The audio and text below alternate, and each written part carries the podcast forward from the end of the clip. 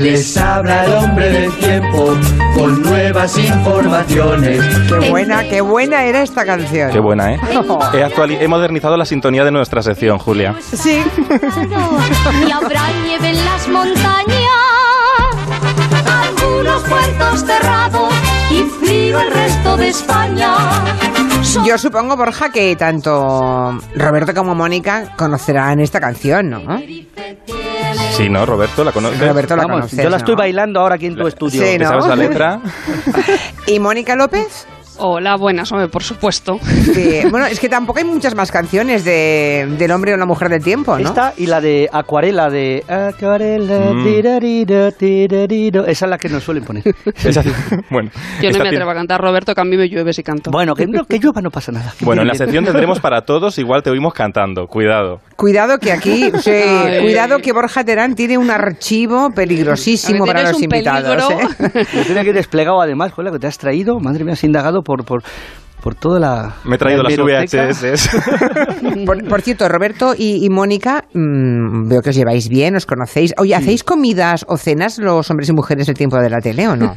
Podríamos hacer una de confraternización navideña, pero Claro, si es sería que muy ¿sabes bonito. ¿Qué pasa? Yo encantadísimo, pero si es que no tenemos tiempo. Si es que al Te digo final, una Mónica, cosa. no tenemos tiempo. Ahora voy a ser fea, Roberto. Roberto siempre está muy ocupado, pero los otros, los demás, sí que lo hacemos. Bueno, A ver, brasero. no, no, yo es que estoy ocupado en ir a cenar con Julia a los premios Planeta. nivel, ¿eh? No, es y verdad, ahí, es y verdad. ya, si me sale otra opción, pues digo, me voy con Julia. No, pero sí que estuvimos, Mónica, en la presentación de la, de la agrupación aquella que hiciste. Lo Sí. que pasa que en las presentaciones hay que estar. Se lanza aquello y luego que aquello cobra vida y, y ya, y, y a- y a otras, y otras presentaciones, ¿no? Así estamos. Muy verdad Pero es que- verdad que sí. Roberto, hay que decir que Roberto Brasero es un hombre que está siempre de guardia, ¿eh? A cualquier hora que le llames, él, él te viene en el momento a la radio, para lo que haga falta. Así que seguro que Mónica López también, pero yo También, hablo, en fin, ¿eh? seguro que sí. Bueno, está bien, veo. ¿Y desde cuándo os conocéis?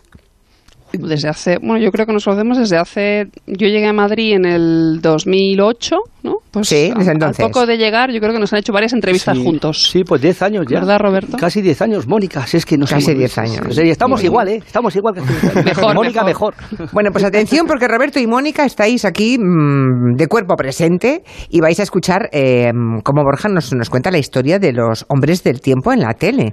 Porque Claro. empezó mucho antes incluso que los informativos, ¿no? Claro, porque fíjate, ¿sabéis cómo empezó el, el- bueno, el pronóstico del tiempo en realidad empezó con el pronóstico de las cabalgatas de Reyes. ¿Cómo? Sí. O sea, solamente interesaba lo que pasaba el 5 Atención. de enero. Eh, eh, Mariano, Mariano Medina, que fue el primer gran hombre del tiempo, empezó haciendo el pronóstico de las cabalgatas de Reyes. Pues, Luego se, se convirtió en el- la voz del tiempo en los primeros años de televisión española, cuando todavía ni se quedaba grabado lo que, lo que hacía. Es verdad que no se, solo se le veía la mano al principio.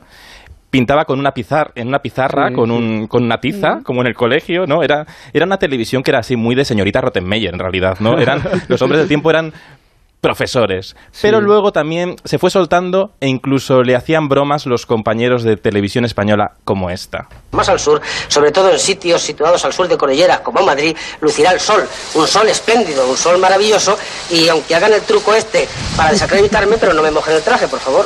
Vamos, que le, le- le empaparon, le echaron agua en frente de un cristal para que no se mojara, pero le echaron agua. Efectos especiales artesanales. Vosotros ahora tenéis otros efectos especiales que son los de la realidad aumentada, esta que de repente se inunda el plató, si Sí. hace falta.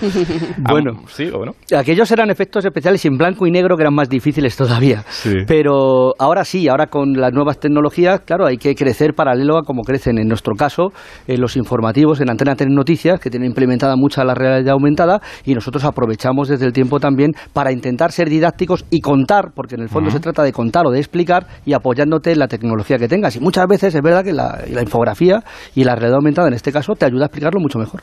Yo recuerdo, yo, yo recuerdo, por ejemplo, a Mariano Medina o aquellos primeros hombres del tiempo enganchando con sus manos. Imagino que detrás debía tener algún tipo de mm, no sé, un imán, sí, un imán. un imán, ¿no? Imanes, con velcros. Con eh, velcros, efectivamente, maneras. y veías sí, que sí, los sí. pobres intentaban colgar las nubes y el sol y a veces se caían al suelo, ¿no? Em- Empezaron con la pizarra, luego con cartulinas, dibujando con cartulinas, y después ya los cromas famosos, que, que ta- el- la técnica del croma viene del cine y también tiene mucha historia. Ahora, Mónica, vais con un mando a distancia, ¿no? Y vosotros mismos decidís el ritmo ritmo y el cambio de, de esa realidad aumentada maravillosa que mm, tenéis con las nuevas Sí. tecnologías, ¿no? La verdad es que la tecnología es básicamente lo que ha cambiado en los informativos meteorológicos, porque yo creo que eso del, del profesor lo seguimos manteniendo. ¿No? Porque es, es cierto que ha cambiado el lenguaje, ha cambiado la forma, ha cambiado los colores, ha cambiado todo, pero al final los hombres y mujeres del tiempo somos probablemente de los informativos los que tenemos como más voluntad de hacer que el, que el, que el telespectador entienda. Somos los más señoritas y señoritos de, Pero de, del de cole, forma de la didáctico, tele. no de profesor Sí, pesado. No, de, no, hay, que plan. huir, hay que huir de eso porque en Sí. clase tú los tienes atrapados en la clase, en el aula, y no se te van a escapar, pero en la tele, en cuanto seas un poco pesado, con el mando a distancia que tú decías, Se van ¿no? rápido. Eduardo Manos Tijeras, que decía Sí. antes Ferran Monegal, pues Sí. pop, pop, papá, rápidamente, adiós. Sí. ¿no? Entonces hay que ser, hay que combinar el ser didáctico, como dice Mónica, intentar explicar, contar lo que pasa en el tiempo y por qué pasa, pero de una manera entretenida para que no pasen de ti. O con la El- pasión que tiene Roberto, porque tú tienes una pasión que te, te atrapa, ¿no? Sí, a veces me lleva a hablar demasiado rápido, así que voy a bajar. Sí.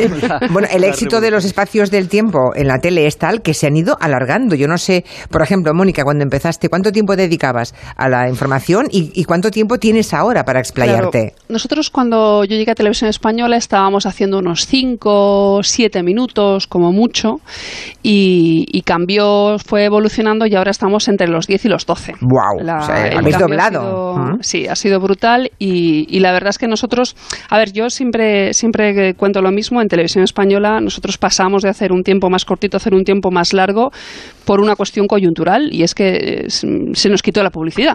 O sea, en Televisión Española desaparecieron los anuncios publicitarios y todos los espacios pasaron a ser más largos. Los telediarios mm, ocuparon más espacio y el espacio del tiempo también ocupó más espacio, más duración en minutos. Pero lo que es curioso de, de ese fenómeno, que en nuestro caso fue coyuntural, fue que se fue extendiendo al resto de televisiones. O sea, eh, no solo en las televisiones nacionales como Antena 3 se alargó también el espacio del tiempo, porque antes también era más cortito, sino que en las televisiones autonómicas, También. en También. autonomías como Extremadura, Claro, hacen que- 15 minutos de información meteorológica. y es una información claro. que la gente la ve. Es una Sí. pasada, porque la gente la ve y no se va. Eh, en este caso hay que decir, Mónica, que fue un espacio muy bien aprovechado por el tiempo. Pero también te tengo que decir que eh, nosotros empezamos en el 2005, cuando llego yo aquí en Antena 3, Sí. y creo que fue antes, ¿no? Pero tampoco me voy a meter en una cuestión de tiempo, pero sí que nosotros, en, eh, yo valoro en televisión española que hagan esa apuesta en prime time, porque Mónica sale a las eh, cerca de las 10 de la noche, horario de máxima audiencia, prime time, como sabe Borja, que llamamos en la tele, y ahí dedicas 12 minutos al tiempo. Ole ahí, ole ahí. Nosotros también lo hacemos por la tarde, desde antes, a partir de las 4 y 10, con 15 minutitos de tiempo, más 5 entre medias de publicidad. Alargamos hasta 20 minutos el programa de televisión. Y haciendo muy partícipe los dos al público que manda pues, sus propias fotos, ¿no? Parte fundamental, parte fundamental. Por cierto, pero aquí hay un oyente que pregunta en Twitter, es curioso, eh, si lo que contáis del tiempo para los días siguientes, mm, para las próximas horas y demás, está puesto en el teleprompter, os lo sabéis todo de memoria y por tanto vais improvisando. Yo creo que la respuesta es obvia, pero bueno. Ni una cosa ni la otra. O sea, ni nos lo sabemos de memoria, porque yo si tuviera que hacer algo de memoria, os juro que no haría 12 minutos. Soy incapaz de aprenderme 12 minutos de memoria, ni lo tenemos en el teleprompter. Yo siempre le digo a la gente, que muchas veces viene la gente aquí a la tele y están en plató y cuando acabas todo el mundo dice, hola, pero no has leído. Y les digo, no, no he leído. Pero ¿y cómo te, cómo te lo has aprendido? Y yo siempre les digo lo mismo, ¿sabes hacer paella? Sí. Cuéntame cómo se hace una paella. Y te lo cuenta. Pues es eso. Nosotros al final Claro. lo que hacemos es la, la gracia, la magia, es que sabemos lo que contamos porque hacemos los pronósticos y al final tenemos el apoyo del mapa que está detrás y no necesitamos leerlo porque mm, nos lo sabemos, más que nos lo Claro, sabemos. el prompter nuestro es el mapa. Tú has preparado el mapa y cuando lo tienes ahí detrás, pues lo vas leyendo, vas leyendo el mapa que has preparado. Es verdad, yo no uso prompter tampoco, no solemos usar prompter porque además te perderías, ¿no? El prompter va pasando en la cámara. Claro, si tú miras hacia adelante y luego te giras para mirar el mapa y cuando vuelves el prompter no ha avanzado, pues tú sigues estando lo mismo mientras tu discurso sea avanzado. Yo lo único que leo es lo que cuando nos hacen hacer anuncios, de poli- es lo único, por eso tiene que ser así. Claro. El resto va sin prompter y lo que dice Mónica, como te lo has preparado, simplemente cuentas aquello que te has preparado y además sale mejor. Y alguna Claro, vez es que además es obvio que no estáis leyendo. ¿eh? Yo creo que cualquier oyente, cualquier espectador que se fije muy bien en vuestros movimientos, derecha, izquierda, hacia el mapa, hacia tal, eh, incluso la- las repeticiones, las redundancias, son propias del lenguaje es, oral. se te pasa y es lo más comunicativo, sí, no, más no el lenguaje leído, ¿no? Sí, totalmente. Al final es comprender lo que estáis explicando, ¿no? Por eso se os entiende tan bien. Como tenéis tanta tecnología en esos platos tan modernos, ¿a veces se os han revelado las, las máquinas? todo a diario. ¿Habéis visto lo que le ha pasado a un periodista la semana pasada de la BBC? La- el- el- ese se le ¿Eh? reveló el Siri, ¿no? Vamos a, escu- vamos a escucharlo. Escucha, like Minneapolis and Denver, and Denver's very high up. No snow in the forecast.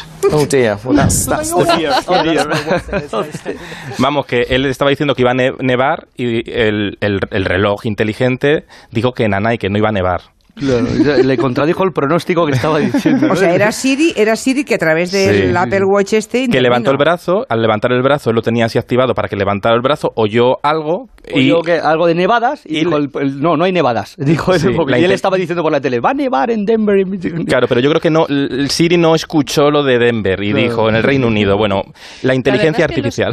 Los trago, Siris fuma el y, trago. los- y la- y las apps y todos estos han generado un fenómeno que a mí me parece muy gracioso y es cuando en el tú a tú alguien te pregunta el tiempo, ¿no? Y te vienen y te preguntan, oye, mañana tengo tal en no sé dónde, ¿qué tiempo va a hacer? Y le dices la previsión y te siempre te responden, pues mi móvil dice que va a estar cubierto. ¿En serio? Son- son- te lo juro, es como un checking, lo utilizan como checking. Y yo siempre les digo, pues pregúntale al móvil, ¿por qué Claro. me preguntas a mí? Pues ah, o sea, no, no es que se ponga en marcha Siri, sino que No, no, no, no, no. el interlocutor, vale. Sí, antes Pero- lo ha mirado en el móvil y busca corroboración. Pero si te encuentras luego al final te lo preguntan a ti, aunque sea por el gustazo de preguntártelo. Y yo tengo muchas veces, Mónica, que me pasa de no sé si responderles o, o es simplemente, como tú dices, para ver si han chequeado, a ver si el del tiempo me dice lo mismo que el del móvil, o porque le he reconocido y a mí me dicen, brasero, va a llover, y en pleno verano, que, pero muchas veces me caigo en la tentación de contarles el pronóstico, te pasa estando comprando y te preguntan y, y le acabas contando el parte del día siguiente y simplemente lo que querían era un guiño de que te habían conocido y Claro. porque Oye, para eso tienen el tiempo en el móvil. ¿no? Hay una cosa que me interesa mucho, ya que tenemos aquí a Roberto Brasero y a, y a Mónica López, que es la presión. No, no la presión atmosférica, pero sí la presión de la atmósfera general, ¿eh? social. Por ejemplo, acabamos de vivir un puente en algunas comunidades larguísimo, cuatro días, viernes, sábado, domingo, lunes. Claro, que digáis por la tele que va a hacer buen día, mal día, que va a haber borrasca, tormenta, o que es un- unos días fantásticos para el esquí, o malos, condiciona, por ejemplo, económicamente zonas turísticas donde va la gente a, a pasar ese puente. ¿Os sentís muy presionados por esto? Eh, Sabes que tiene una repercusión lo que dices. Eh, Enorme, pero enorme, ¿eh? Enorme. Pero si es, si lo ves, si es claro, lo tienes que decir, ¿no? El problema que yo veo, el único, yo no me siento presionado. Lo único que me, pre- me presiona es cuando no lo ves claro, cuando el pronóstico no, no se inclina de una manera determinada. Pues hoy estaba clarísimo que iba a hacer, a la- hablando de nevar, ayer taller buenísimo en el Pirineo y hoy lunes iban a llegar las nevadas y, y va a nevar. Bueno, lo vean muy claro, no tienes ningún problema en contarlo. Eh, o lo que sea, o al revés, cuando va a llover en un sitio y no en otro. El problema es cuando efectivamente te enfrentas a un pronóstico que no está tan claro y la gente, la, la gente te va demandando esa claridad. ¿Qué va a hacer en la Semana Santa? Y te lo preguntan en febrero. Bueno, o, o tres, o tres meses, o tres meses o tres semanas antes. Muchas veces, como Mónica sabe, en Semana Santa ni siquiera la semana de antes lo tienes claro. Tú tienes que dar un pronóstico dos semanas. Si lo ves claro, efectivamente, pues cuentas lo que ves. Cuando no lo ves claro, ya empiezan pues es no la presión, pero sí la confusión de a ver a por dónde tiro, si no está claro. Y cuando no está claro, pues a veces también hay que incluso, decirlo. Y también la gente lo tiene que comprender. Roberto, yo he observado a gente reprochando que los hombres del tiempo, la mujer del tiempo, les cuente la verdad. Por ejemplo, en una zona, sí, sí, sí, sí, en una zona de la, de la Cerdaña, de la Sardaña, eh, el Valle del Pirineo, donde la gente va a esquiar en invierno, pues dijeron que un fin de semana iba a ser muy malo. Y recuerdo, pues sí, sí, entonces mm, yo recuerdo haber ido a tiendas de esa zona en la que los eh, de las tiendas decían, es que es por culpa, no hay gente, porque el hombre del tiempo ha dicho que iba a llover. Y digo, bueno, es que está lloviendo. Y dice, pero no se puede decir por la tele. Claro, pero O sea, hay gente que se enfada porque les cuentan la verdad. Claro, es que fíjate que al final en ese tipo de historias, que siempre normalmente están relacionadas con el ocio, ¿eh? con un puente o algo así. Y eh, con el negocio de algunos, obviamente. Efectivamente. Siempre. Claro, la presión, eh, yo creo que la presión sí que existe en el sentido de que depende eh, el sustento de mucha gente, ¿no? De lo que tú digas o no. Pero también es cierto que nosotros nos podemos sentir presionados por el hotelero, por ejemplo, y también por la persona que va a gastarse su dinero Claro, al que- hotel. Que, ¿no? va la gente y que Entonces, demanda que le digas qué va a hacer. Eso es otra Efectivamente, entonces, igual que la del si otro. Tú, claro, si tú, si tú das un pronóstico y haces que haya gente que no vaya al Pirineo, por ejemplo, eh, también le estás ahorrando a esa familia que está juntando euros todos los días para poder ir el fin de semana con la familia a algún sitio y a lo mejor el fin de semana es un fin de semana terrible para estar en el Pirineo. A mí me contaban, Julia, cosa. un chascarrillo que eh, el otro día precisamente, que en época de Mariano Medina, España Ah, bueno, nunca sí. hacía malo en España, en los puentes y en, y en los fines de semana con, con la industria bollante del turismo que había por aquel entonces, ¿no? el turismo del nodo, y empiezan los turistas a llegar. Pues los fines de semana, por lo visto, en los puentes nunca se estropeaban. Y luego llegaban a la playa y, llovía y tenías uno- unas tormentas tremendas y decían, la culpa es del del tiempo que se ha equivocado, pobre Mariano Medina. A ver si es que le presionaban a él para decir eso y por eso fallaba, porque él con la ciencia y con el pronóstico sí sabía lo que iba a ocurrir. Claro. Bueno, eso ahora no nos pasa porque tenemos ese equilibrio, como dice Mónica. Hay que recordar también, a también Eugenio Martín, que a me- Eugenio Martín Rubio que se tuvo que afeitar el bigote porque falló un pronóstico, ¿no os acordáis? Bueno, tienes también Sí. otros documentos, ¿verdad? Sí, tengo otro documento, claro, porque siempre, tradicionalmente, como en todo, ¿no? Los hombres del tiempo han, han, han sido como los protagonistas, ¿no? En esta sociedad machista, ¿no? Bueno, pues las primeras mujeres del tiempo fueron, la primera fue Pilar Sanjurjo y luego estuvo Charo Pascual, que se revelaba así un día en directo con el paternalismo de la sociedad. Llamo Charo Pascual. No me llamo niña porque ya he dejado de ser una niña. Yo tuve mi primera regla hace mucho tiempo. Me llamo Charo Pascual y no soy una niña. Eso se supone Sí. que alguien le llamaba niña del tiempo claro, o algo así. Claro, eh, claro. Estaba harta y probablemente que, que en la tele le trataran con esa condescendencia, ¿no? En los años 80. Pero decías antes que has pillado una, o sea, has pillado a Brasero cantando, ¿no? Bueno, no. es- Pero Mónica, será, Vamos sí. Yo no. Ah, es Aunque- Mónica la que no, canta. Espérate, espérate, que, te- Ah, que tengo, fatal. espérate, Julia Otero, que tengo para todos. Porque A ver, a ver. Brasero decía antes que, bueno, Brasero en realidad su información meteorológica no la memoriza porque la comprende, pero le hemos visto con una cosa muy memorizada, que es un monólogo en el Club de la Comedia. Atento. Muy buenas noches. Ustedes no se imaginan lo difícil que es ser Roberto Brasero, hombre del tiempo. Que te anuncien en pleno agosto diciendo, y ahora el tiempo con Brasero, con dos cojones, toma cambio climático. ¿Qué tal fue esa experiencia del monologuismo, Brasero? Pues eh, fue difícil, fue difícil. Complicado. ¿eh? Ahí es verdad que lo memoricé porque lo trabajamos, lo, lo que podía hacer yo, y con un guionista, un profesional del Sí. Club de la Comedia, que hacíamos el monólogo, que lo preparaba. Yo decía unas cosas, me siento cómodo, otras no, pero son profesionales, tienen el timing de la risa para decir aquí el chiste pin, pin, y ahora pagatá. Y, y eso funcionaba, no sabes lo que funciona. Pero yo lo ensayé en un teatro vacío, cuando grabamos entró toda la gente, cuando salí al escenario no me acordaba que el teatro estaba lleno, que la gente se podía reír o no. Y tú Ah. delante y diciendo eso que te habían preparado contigo y te habías Sí. preparado, y el primero que soltamos, que fue este, y soltaron las carcajadas, y a partir de ahí ya me dejé deslizar. Ya te fluiste, fluiste. Pero fue una experiencia muy divertida, me lo pasé muy bien. Y han quedado para la posteridad. Sí, sí, además hace una radio- radiografía muy interesante de los hombres del tiempo. Y luego Mónica, Mónica López, que estás también en el, en el programa de Maxine Huerta por las mañanas, que mm, ahí estás haciendo una revelación, yo creo, ¿eh? Pero te hemos visto cantar en el mítico Telepasión. Pasión. La que te informa, la que te advierte. Soy la que sueña para que siempre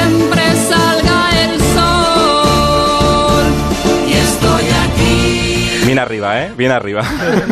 Te digo, una, te digo una cosa, hace tres semanas estuvimos grabando eh, el acting del número de telepasión de este año. Ah, porque sí, somos- pero somos sigue fijos. Telepasión, vaya, vaya. Sí, sí, sí, sigue cada, cada año. Y de hecho, estuvimos hablando con el director de Telepasión, con Iborra, que el año que viene creo que son los 30 años de Telepasión, y él decía que le gustaría hacer un Telepasión especial. ¿Y de quién hablaba Iborra? De Julia Otero. Ay, No es por nada. bueno, es que hice el primero. Claro, Julia Otero Son, galones del paso del tiempo. Hice el primero. La, la actuación de Julia es mítica. Y sí. de- Bueno, la- y los monólogos. cumplen 30 años, Y es escuchad los monólogos del primer Telepasión, el- del primer Telepasión, que eran unos monólogos que hacía Julia también, que eran muy críticos y muy autocríticos con la propia televisión del momento. Y siempre viene bien revisionarlos. Y te has traído además una Bueno, agila, nada claro. menos que hablando de los hombres del tiempo. Mirad, mirad. Anda. Por aquí, por la parte esta de aquí, como ustedes pueden observar, el anticiclón de las Azores ya le hemos marcado una zona fija de manera que va directamente a los ingleses y un poco al peñón de Gibraltar a ver si se refrían y lo dejan y se van. Por la parte esta de aquí arriba, donde, los, donde está todo esto de amarillo, o sea, donde los chinos, pues parece ser que va a haber un poco de follón, porque los chinos, pues, están disgustados. Están disgustados y parece que entre ellos se van a dar algunas bofetadas, que me parece a mí que van a ser bastantes. En- por la parte esta del Congo, pues nada, ya la cosa está bien, está normal, ya hay la cosa independiente. y donde hay más cosas importantes, en fin, va a ser dentro de la península. Ya saben ustedes que se va a ampliar la zona azul llegará desde Andorra, desde aquí exactamente, hasta Badajoz, por la parte esta de aquí. Por la parte esta de arriba no porque claro, si llega más allá de la línea esta, se caen los coches al agua, se mojan y se oxidan. Bueno, ya ven, ya ven. Por aquí dice un oyente que en efecto hay tanta presión con los pronósticos del tiempo que hubo una temporada que la hostelería gallega estaba muy encabronada con todos los meteorólogos porque siempre daban lluvia y no daban ni una. Bueno, en Galicia lo dicen mucho, es verdad. Y luego José Domínguez dice que en su momento Mariano Medina contó que él mismo se llamaba a él mismo el hombre del tiempo. Dice, porque si no hubiera yo llamado. Bueno, incluso lo registró, registró, fue pionero en registrar su propio nombre para que no se lo quitaran. Pero no sabéis la razón. Dice que Medina contó, soy el hombre del tiempo, porque conociendo este país, si yo no me llamo así, acabaríamos siendo el tío del tiempo. Qué bueno. No le faltaba razón. No le faltaba. Sí, el tío del tiempo, se imaginan, ¿no? No, pero es verdad, parece que no Ese- se pueda llamar de otra forma, pues no. Ese pal especial de José Mota también. el Sí, tío de la totalmente. A mí, a me han presentado varias veces como el hombre del tiempo. ¿eh? Y ahora hablamos con el hombre del tiempo, Mónica López. Digo, ¿Sabes qué? fenomenal. Mariano Medina también tenía, y es en eso sí se ha notado, Borja, el paso del tiempo. Sí. El primer programa que hizo, o él pretende llamarlo, del observatorio se llamaba a su la- receptor. se llamaba así, el era como muy observatorio. ampuloso. Del observatorio a su receptor. También suena un poco a blanco y negro, ¿no? Es que Ya era muy engolada. nombre, Claro, ¿no? aquella televisión era muy engolada y muy institucional. Muy claro, porque era la institucional, sí. televisión del Bueno, él franquismo. era el jefe del Instituto Nacional de Sí. Meteorología, estaba todo relacionado en ese sentido, pero también un gran divulgador y fue el pionero y, y ya por eso solo tiene nuestro recuerdo. Por aquí preguntan, ¿qué han estudiado Brasero y Mónica López? Yo estudié física. Física. Física hice la parte de física del aire.